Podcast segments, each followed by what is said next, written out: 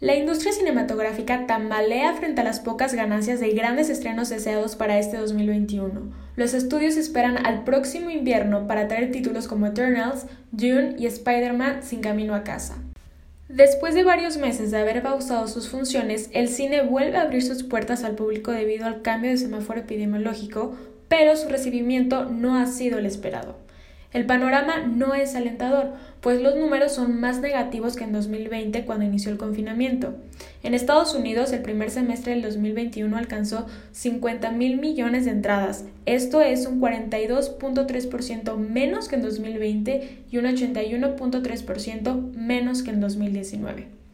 Antes de la pandemia por coronavirus, acudir al cine era uno de los planes básicos de fin de semana para pasarlo entre amigos, en pareja o familia. Dentro de la sala de los complejos se vivían experiencias maravillosas gracias a los filmes que han marcado la historia del mundo. Parecía que la industria no se detendría con la llegada de la pandemia, ya que comenzó a realizar sus estrenos mediante las plataformas de streaming. De igual forma, las nuevas que se han lanzado al mercado no han sido tan bienvenidas como lo es el caso de Disney Plus en Latinoamérica, debido al escaso contenido que presenta y eso significa más pérdidas para la empresa. Informa para Agencia Informativa UC, Alejandra Mirón.